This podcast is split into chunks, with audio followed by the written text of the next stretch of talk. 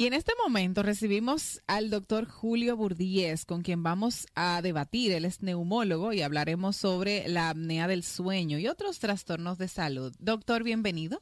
Bienvenido, doctor. Buenas tardes, ¿cómo están? Bien, bien. Ya yo me siento aquí de casa Sí, porque sí, he venido sí. en varias ocasiones. Doctor, pero usted tiene una voz de locutor también. ¿Verdad? Muchas gracias. Claro que sí, claro que sí, doctor. Sí, ya el doctor es parte de esta casa. He venido varias veces Sí. y la verdad que siempre que vengo, vengo con el mismo deseo y con el mismo Ay, placer bueno. de Qué complacerles en las cosas que ustedes quieren saber y que el público quiere saber. Buenas Muchas tardes para el público que lo escucha. Muchas gracias, doctor. Gracias, doctor, eh, por estar aquí y obviamente eh, esa, esa expresión nos agrada bastante. Doctor, ¿qué es la apnea del sueño? Se escucha mucho, Sí, se habla, sí, sí. quizás hay gente que la sufre y no lo sabe. ¿Qué es? Fíjate, es importante eh, resaltar, antes de empezar a hablar directamente de la apnea del sueño, que la gente sepa qué es apnea. ¿Qué es apnea? La apnea se escribe A-P-L-E-A, apnea.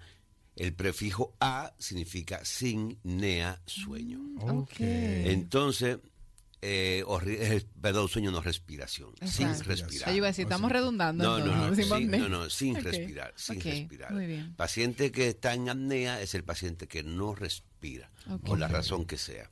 Entonces, eh, hablando de apnea del sueño, es aquel paciente que se para de respirar durante el sueño y hace unos periodos de apnea. Si tiene el periodo de apnea más de 10 segundos, ya es un periodo de apnea importante. O sea que puede tener repercusiones importantes sobre la salud. Ok. Ok. Hace un tiempo, hace un tiempo, hace unos años, no se le daba tanta importancia al síndrome de apnea obstructiva del sueño o síndrome de apnea del sueño, porque no se conocía mucho sobre el síndrome de apnea del sueño. En estos días ya dentro de la especialidad de neumología, eso está como una subespecialidad, como una preparación adicional a la especialidad de neumología, que es son las personas que se dedican al estudio del sueño. Eso iba a preguntar, que he visto más profesionales del área desarrollándose y hablando más, normalizando el- los términos de apnea del sueño, como usted menciona. Sí, porque fíjate que antes, eh, cuando la gente asistía a la consulta del médico, le- el médico le preguntaba, ¿usted ronca? Y los pacientes, sí, yo ronco. O la esposa respondía, yo ronco. O el Exacto, esposo, el esposo. respondía, sí, ronca muchísimo. Entonces relacionaron los trastornos del sueño con el hecho de el roncar. ronquido. El ronquido, Sí. sí, roncar. sí. Pero son cosas diferentes. Eso le iba a Son cosas preguntar. diferentes. Porque hay dos tipos de, de apnea del sueño. Sí. La apnea del sueño que, vi- que es de origen central, que es el cerebro, el centro respiratorio, tiene trastorno para coordinar la fase de respiración. Se llama apnea c- tipo central. Hay otra apnea que se llama apnea obstructiva. La apnea obstructiva es casi de responsabilidad periférica en el sueño. No tiene que ver con el, con el centro respiratorio. Porque la gente puede estar recibiendo el estímulo, pero por un asunto de obstrucción de la vía aérea superior, superior, las personas que tienen hipertrofia de cornetes, las personas que tienen las amígdalas grandes, las personas que tienen el cuello corto, las personas que nacieron prematuros también, Mm, los envejecientes, las personas que tienen trastorno de, la- de algún tipo de estímulo nervioso, que son que dura- tienen reposo prolongado, la gente que engordan mucho, o sea que los trastornos metabólicos ya se están relacionando con la apnea obstructiva del sueño, de Oh, tipo ok. obstructiva. Bien. Y por lo general, doctor, para eh, eh, diagnosticar una versus la otra, ¿hay al- ¿cuál es el- pudiera ser ese diagnóstico diferencial para entender, diríamos, eh, por dónde, cuál es, si es el mismo procedimiento para diagnosticar una y otra? Sí, fíjate, el estándar de oro para diagnosticar en- apnea del sueño ahora mismo es la polisonografía de sueño. Ok. A usted lo ingresan en el hospital o en la clínica donde le vayan a hacer el estudio durante la noche, tiene que dormir ahí, Claro. se le ponen una cantidad de dispositivos electrónicos eh, tanto en el pecho como en, el- en la cabeza, Sí. porque usted sabe que la respiración viene del cerebro, Sí. ¿verdad? del centro respiratorio, y que los músculos que intervienen en la respiración son los, músculos del tórax. Sí. Entonces tienen que ver la distensión del tórax, tienen que ver si el paciente está haciendo ronquidos muy fuertes, ver la calidad del ronquido y ahí mismo miden inmediatamente el periodo de apnea. Ok. Ok. Recordando de nuevo que apnea es sin respiración. Sin o sea, respiración. Si es de 10 segundos, si es de más segundos. Exactamente. Ok. Si los periodos de apnea pasan de 10 segundos, entonces son importantes Mm. para su repercusión desde el punto de vista metabólico, Claro. funcional de cualquier individuo. 10 segundos sin respirar, son muchísimos. Es mucho. Es demasiado, Es más de mucho. 10 segundos. Entonces, lo más importante de todo eso es que le cuentan la cantidad de apnea que, haces durante las horas de sueño. Supón que las horas de sueño que ese paciente ha tenido en esa noche es de 6 o de 7 o de 8 horas. Sí. Entonces le suman la cantidad de periodo de apnea que sumadas dan un número un importante. número entonces. Sí. Se puede claro. decir, este paciente duró de dos minutos, tres minutos, cuatro minutos, diez minutos sin respirar durante la noche. Entonces, eso tiene una repercusión sobre todos los sensores. Sí. ¿Qué puede afectar entonces? Porque Sí. obviamente el cerebro eh, también se ve afectado por esta falta de, de No, y no solamente el cerebro. Claro. El cerebro es el órgano blanco, ¿verdad? Es el más importante. Pero hay otras cosas que se alteran. Porque mire lo que pasa. Cuando un paciente entra en periodo de apnea, Ajá. se disparan todas las alarmas. ¿va? Oh, Vamos a ponerlo así para, en términos sencillos para que se entienda. Se disparan todas las alarmas. Porque el cerebro lanza una información de que el paciente se está muriendo. Sí. Usted sabe que el sistema nervioso autónomo que tenemos nosotros eh, se intercambia información. claro, claro. Entonces el cerebro, cuando ve que la persona para de respirar, Como un mensaje, ah, güey. inmediatamente envía un mensaje para que Sí. todas las alarmas del cuerpo se, Se se activen. activen. se activen. Entonces se aumenta la frecuencia cardíaca, Cardíaca. el ritmo cardíaco, se aumenta la tensión arterial, se aumenta la liberación de cortisol, Ok. se aumenta la liberación de eh, azúcar de depósito, se comienza a liberar azúcar de Mm, sí. depósito, se comienza el organismo a defenderse de todo. Estos son los planes de contingencia, podemos decir, del organismo. Entonces, si usted tiene una apnea del sueño que no ha sido tratada y ha sido sostenible por mucho tiempo, esas alarmas disparándose constantemente Sí. dan al traste con una cosa que se llama síndrome metabólico. Ese cortisol de mi vida. Ca- Claro, Ah, síndrome metabólico. Sí. Entonces, el síndrome metabólico trae como consecuencia que las personas engorden. claro. Y sobre todo los síndromes de apnea obstructiva del sueño tienen una gordura diferente a los demás, A ver. a los demás gordos. ¿Por ¿Por, qué? qué? ¿Por Porque qué? aumentan solamente del tronco. Sus extremidades se quedan y son típicos. Las personas que tienen trastornos pulmonares, Sí. trastorno de hipoxemia, o sea, baja de oxígeno o de apnea, esa cosa, como los pacientes que sufren de enfermedad pulmonar obstructiva crónica, usted se da cuenta que los pacientes con enfermedad pulmonar obstructiva crónica son panzoncitos, pero son flaquitos de las extremidades. Entonces que hay una relación estrecha. Entonces, hoy día, lo que se le está dando importancia es a la repercusión metabólica del síndrome de Sí, apnea obstructiva del sueño. Sí. Y también solucionar un problema social. Un problema social porque hay, aunque ustedes no lo crean, una cantidad de divorcios enormes. Sí. Por Eso le iba a decir, doctor. ronquidos. Claro que sí. O por lo menos, o por lo menos, los que no están divorciados y tienen un roncador al lado, están dis- Sí, disgustados. claro. Disgustados. Porque inclusive la calidad del sueño de la, del acompañante se ve afectada Pero claro. totalmente. P- ¿Por qué? eh, no, no sé si, si entre lo que estaba diciendo eh, eh, más o menos explicó, pero quiero que, que repita entonces. ¿Por qué con apnea, o, o más bien, primero, siempre que una persona eh, eh, padezca de apnea del sueño, va a roncar y por qué? No, mira no, lo que no siempre. No siempre, no es siempre. Porque hay roncadores que no tienen apnea. Exacto, sí, y sí, hay eso usted lo explicó. que tienen apnea y Y no, no son roncan. roncadores. Perfecto, perfecto. Por ejemplo, como los pacientes que tienen apnea de origen central no roncan, porque el problema no es obstru- obstructivo. Perfecto, periférico. perfecto. Porque el sonido, imagínese usted una persona que tenga una amígdala bien grande, que tenga una úvula palatina grande, una gente que tenga hipertrofia de adenoides, que tenga hipertrofia de los cornetes nasales. Ese sonido que se produce se produce por obstrucción del paso Sí. del Por obstrucción. Es como el silbido de los pacientes con asma. Sí. Se produce porque el espacio para el paso del aire se disminuye en la vía aérea y produce un silbido. Un silbido. Para usted silbar, ¿qué tiene que hacer? Disminuir Tiene el espacio de sus labios. Exacto, Entonces para poder sale el hacerlo. silbido. Ese es el mismo fenómeno porque en el asmático se produce el silbido y es el mismo fenómeno porque en el roncador, en el que tiene apnea del sueño de origen periférico, apnea Es, es la obstructiva, misma situación. es el mismo mecanismo fisiopatológico. Mm, Ok. El- la, el- la salida del aire de la vía aérea. Entonces, fíjense lo importante. El paciente que tiene apnea del sueño obstructiva, síndrome de apnea obstructiva del sueño, ronca y en un momento para de roncar. La pareja cree que ya él se cayó de roncar. Sí. Entonces, en un Vuelve a momento, conciliar el eh, sueño. así es como que sí, sí, pero es que el paciente tenga apnea. Ay, ay, ay. Ay, ay, ay. Entonces, el compañero dice, bueno, ya va a parar. No, a ratito, entonces hace como si estuviera atragantado con algo Ah, sí, sí, sí, y vuelve otra vez a roncar. Doctor, pues entonces diríamos que los ACV en este tipo de personas son muy probables. Bueno, tienen ¿Qué una relación consecuencia bidireccional. Ok. ¿Por qué? Porque los pacientes con eventos vasculares cerebrales o ACV o eventos vasculares eh, isquémicos eh, eh, cerebrales tienen, a- tienden a ser apnea. Ok. Y también, por lo contrario, los pacientes con apnea que tienen ya datos de hipertensión pulmonar, que ya se le ha subido la presión, que ya han entrado en síndrome metabólico, Sí.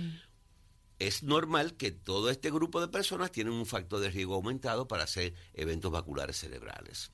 Entonces es un asunto bidireccional. Bidireccional. Que cualquiera no quisiera tener ninguna de las Claro, de naturalmente. del hecho, de hecho, el- el- el- la descripción de estar saludable es de uno estar libre de esas cosas, no tener ni, a- ni apnea del sueño, ni sus consecuencias, ni las cosas que provocan apnea del sueño. Obvio, claro. Entonces uno ya puede decir que, Sí, tranquilo. que, que está libre por lo menos de esas, de esas, de esas consecuencias. Ok, entonces doctor, la apnea del sueño, ¿cómo eh, ya más o menos eh, podríamos identificar, más o menos, obviamente, eh, lógicamente hay que visitar a un especialista.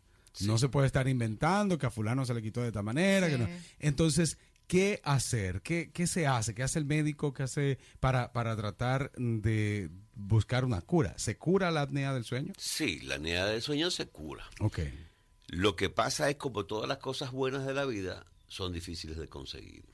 Ok. Lo primero es que el costo, el costo para el diagnóstico, para el manejo, para el tratamiento del síndrome de apnea del sueño es alto, Sí. es alto.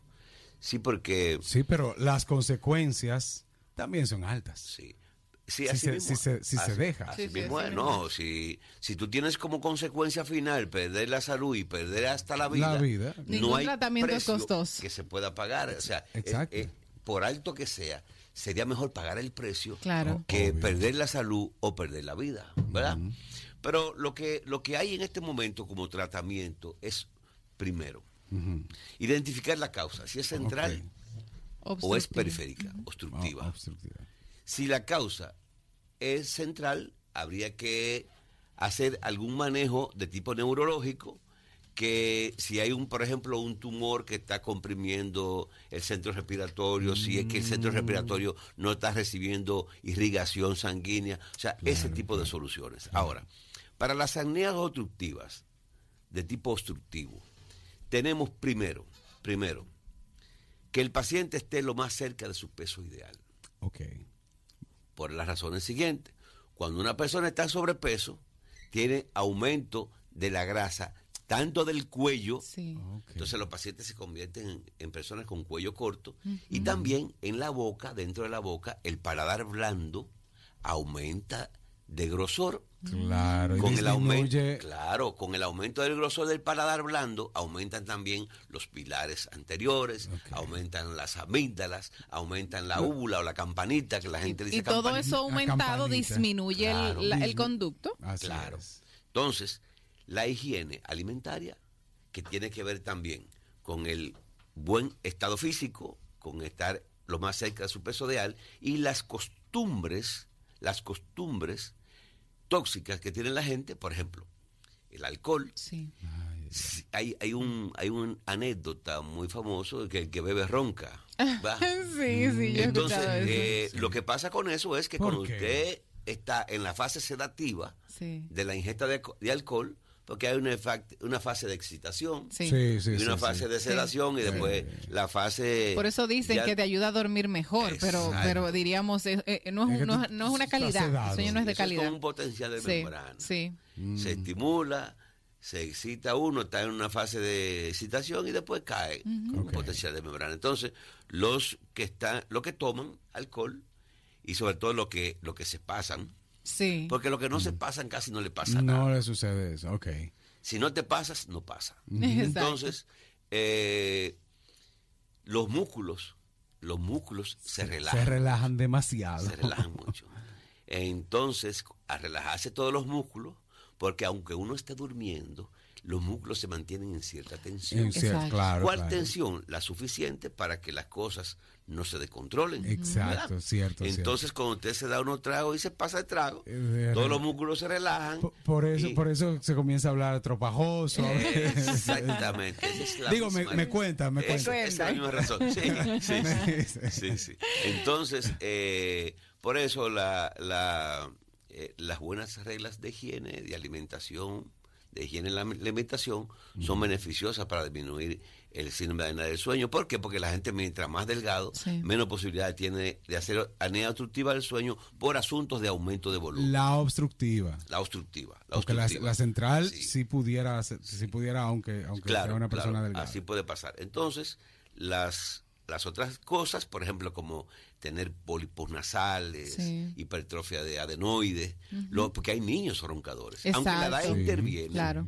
con la edad se ronca más. Hay niños que son roncadores. ¿Por qué? Porque hay niños que son obesos, porque hay niños que tienen amígdalas hipertróficas, porque hay niños que tienen hipertrofia de adenoides, porque hay niños que tienen hipertrofia de cornetes nasales, entonces por eso roncan. Sí. Y si encima de eso son comedores excesivos de Claro. cereales y de arroz y de habichuela, y si son hijos únicos que dulces, tienen y más demás. y dulces, exacto, entonces tienen más posibilidades. En este momento, doctor, se nos une Jordi Veras. Eh, ante todo, una excusa del doctor. Eh, pero nunca una reunión con el contable es buena. Ay. Doctor, ay. yo quería. eh, yo no sé si se dio ese, ese tema en el, en el momento en el que yo venía hacia acá. Eh, conozco el caso de, una, de un amigo que suf- sufre o sufría de acnea y él se quedó. eh, vamos a decir que eh, sí, después se está en coma. O sea, la, la mujer pensaba que él seguía durmiendo, Mm, pero él se quedó. eh, Como en ese limbo, eh, podemos o decir. sea, prácticamente muere por esa situación. Y pa- parece que la mujer reaccionó y llamó al 911 y pudo ser Wow. resucitado. Eso, se, eso es normal eh, en una persona que sufre de acnea. Que se quede en una parte casi mente como si estuviese en coma. Eh, fíjate, Yoli, primero buenas tardes, me da mucho gusto verte. No, a mí siempre, más. Siempre es así. Sí. Eh, una persona puede hacer un periodo de apnea tan prolongado que puede entrar en una cosa que se llama fibrilación auricular, Exacto. porque dure mucho rato en un periodo de hipoxia. Como yo le dije anteriormente, Sí. se disparan todas las cosas, todas las alarmas, y entonces el paciente, su sistema nervioso autónomo, estimula el corazón para que comience a hacer latido porque el hombre se- supuestamente se está muriendo, porque la, la apnea es muy prolongada. Entonces puede hacer una fibrilación auricular o una fibrilación ventricular y morir. Sí. Y morir, puede hacer un paro cardiorrespiratorio. Claro, claro. Porque ya está en paro respiratorio, solamente tiene que hacer paro cardíaco. Sí. Y eso son cosas que casi siempre van de la mano. Sí. Entonces, si alguien lo reanimó, si alguien lo le hizo la, La resucitación. rea- resucitación cardiopulmonar, entonces lo libró de la muerte. Pero eso puede pasar. No es lo frecuente. Pero puede pasar que una gente tenga un periodo de apnea tan prolongado que haya una hipoxia, sea una baja de oxígeno tan importante, Claro. que se disparen todas las alarmas y que ya el ventrículo comienza a dispararse, la aurícula en estimulación y que el paciente puede tener algún tipo de fibrilación. Fibrilación significa posibilidad alta de tromboembolia y tromboembolia es causa de muerte muy frecuente. Una persona que tenga apnea, sea la una o la otra, no puede dejar de serlo. Sí, puede, sí, de hecho se están corrigiendo. Por ejemplo, eh, hay personas que tienen, Jordi, un sobrepeso, eh, eh, tienen obesidad mórbida. Sí. Cuando entran a la obesidad sin mórbido, eh, pueden dejar de roncar, porque ya todas las cosas Mm. que tenían aumentado de volumen, sobre todo en la vía aérea superior, han bajado. Han bajado. Ahora, eh, hay que ser muy riguroso con la alimentación. Hay que tener mucho cuidado con volver a engordar, porque vuelve a engordar y vuelve a roncar. Ok. Ahora, ¿cuál es la solución que hay técnica? Ajá. técnica? Exacto. Es el CPAP. El CPAP es un aparato que se coloca con una mascarilla en la cara del paciente para darle presión positiva continua a la vía aérea, para evitar que las estructuras cilíndricas, casi todas, que son semirrígidas, que forman la vía aérea, no colapsen, o sea, no terminen de cerrar. Porque cuando cierran, eh, para romper ese espacio que está cubierto, es que se produce el ronquido y se produce el- y ahí se produce la apnea. Entonces, ¿qué hacen los CPAP? Le dan presión positiva a la vía aérea para mantenerlas abiertas, que no cierren. O sea, si no hay obstrucción, no hay sonido. Si no hay obstrucción, no hay apnea. Entonces el CPAP lo que hace es que da presión positiva porque debemos recordar tal vez una- es un asunto muy, muy técnico, pero hay que recordar que el tórax, nuestra caja torácica, la presión intratorácica es negativa. Es de menos 10 ¿eh? O sea, milímetros de mercurio.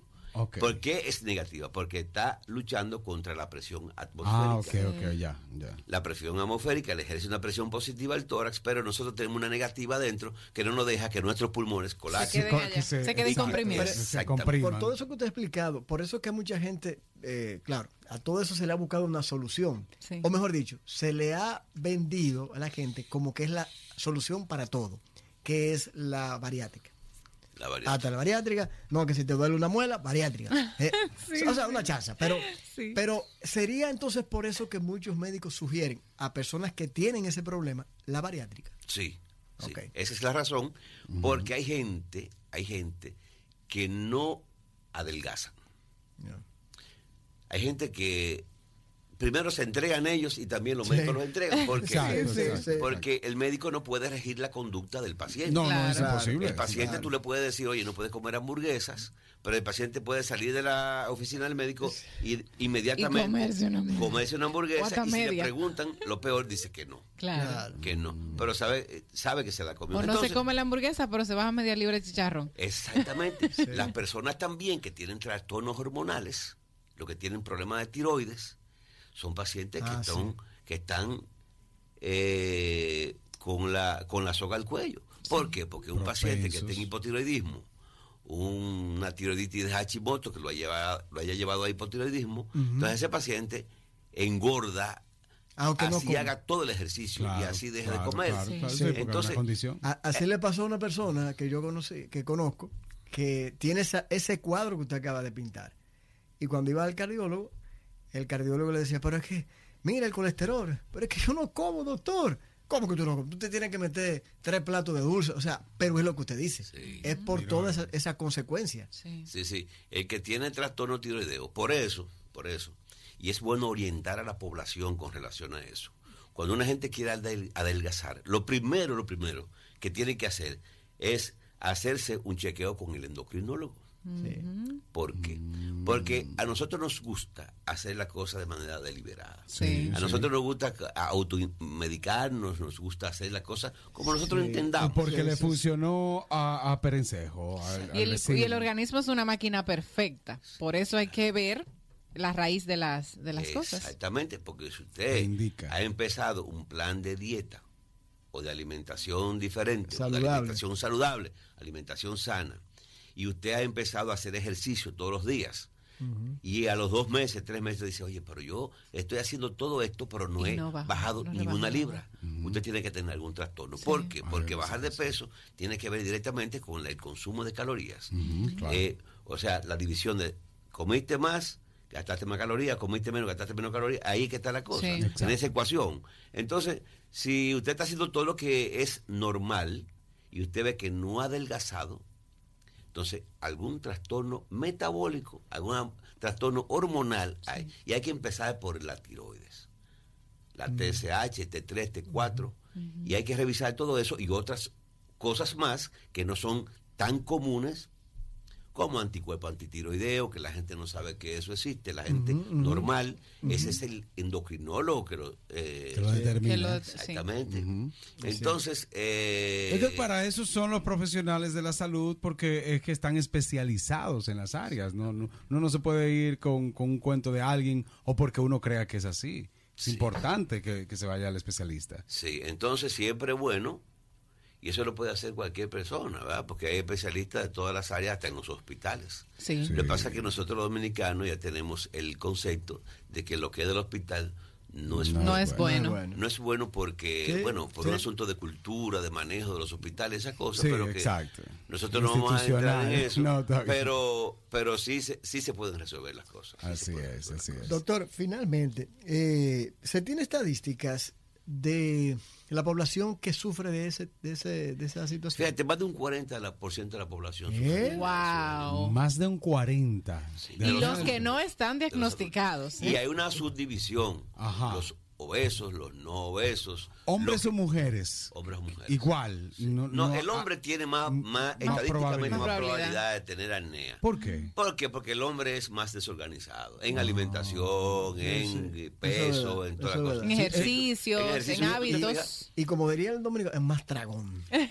El hombre come más. Lo, lo mismo pasa por el ronquido también. El hombre comúnmente ronca más. Es por, por esas mismas causas. Sí, sí, el hombre más, además, el hombre tiene más hábitos eh, Dañinos. Sí, dañinos. Sí, Dañ- sí. eh, hábitos, hábitos que no son buenos. Por ejemplo, el hombre toma más alcohol que Sí, las sí. el promedio del hombre, sí, sí. Sí, entonces, porque mira que lo que pasa, que se supone que el hombre consume más energía que la mujer.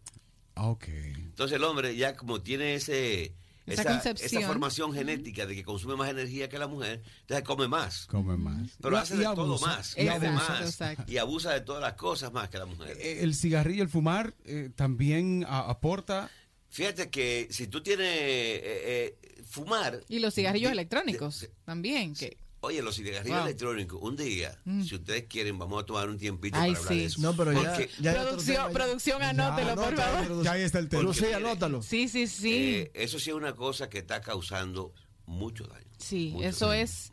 Y se está poniendo como silente, doctor, hasta que esto explote, como una bomba que va a explotar.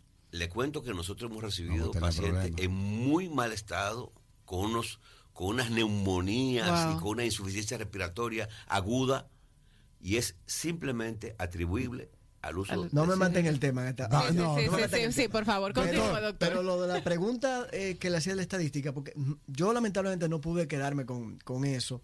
Eh, sí vi eh, lo relacionado, y por eso fue también la invitación a usted, la cantidad de camioneros que sufren, y eso salió en un estudio en salud pública, pero no, lamentablemente no me quedé con él. Y decía el porcentaje, lo que yo no lo recuerdo, pero es alto así como usted me decía, pero solamente en el sector camión. Por eso mucha gente dice, y esos camioneros que se van, que se va, el camión se va de un lado, se que, duerme, que- que se que- duerme, sí. pero es por esa situación. En los países del primer mundo, Jordi, tienen regulado eso. O sea, para dar permiso para conducir vehículos pesados y para conducir a muchas horas, tienen una serie de condiciones. Entre ellas, los pacientes los someten, las personas las someten a estudio polisonográfico del sueño. ¿Por qué? claro. Porque Sí. el riesgo, el riesgo es, muy, es más alto que en todos los otros choferes. Porque una persona claro. que conduce eh, 12 horas, 18 horas, Sí. y Levantándose una temprano. máquina pesada que se levanta temprano y que tenga apnea del sueño es un peligro. Claro. No, no, Y que quizás no tengan la mejor alimentación. Ojalá nosotros. Entonces, si ustedes se fijan, por ejemplo, vamos a hablar de los camioneros de nosotros. Mm. Si usted se fija en un camionero, casi todos tienen el mismo fenotipo. Sí, sí, sí. Casi todos se ven iguales. Sí. Son panzones. Sanzones. Son, eh, bueno, hasta de costumbres diferentes a nosotros. Sí. Sí. Eh, entonces, eh, fíjate que ca- son casi todos así. O sea, que están en sobrepeso. Y muchos de ellos en obesidad mórbida. Sí. No, y- el tipo de comida que tiene. Sí. Por eso. Esos concones. Sí, sí, No, sí, que sí. co- Con esa salsita. Y- yo- y- Yo, el yo me, yo, me, sedentarismo. yo me he parado en los comedores. sí. El se- sedentarios y, se- y- y Sed- gente que no sedentarismo. tienen un periodo de sueño bueno. Bueno, Porque si son roncadores, Lo que pasa con el roncador es que el roncador no entra en la fase 4 del sueño REM, que es donde la persona Exacto. descansa totalmente. Totalmente. No entra en esa fase. Entonces no entra en esa fase y vive como un estado de vigilia de- o de semivigilia. Ah, o sea que no ok. descansan, porque uno de los factores fundamentales para mantener una buena salud es un buen sueño. El tiempo no da con el doctor, no hay forma. Doctor, ¿dónde lo podemos localizar?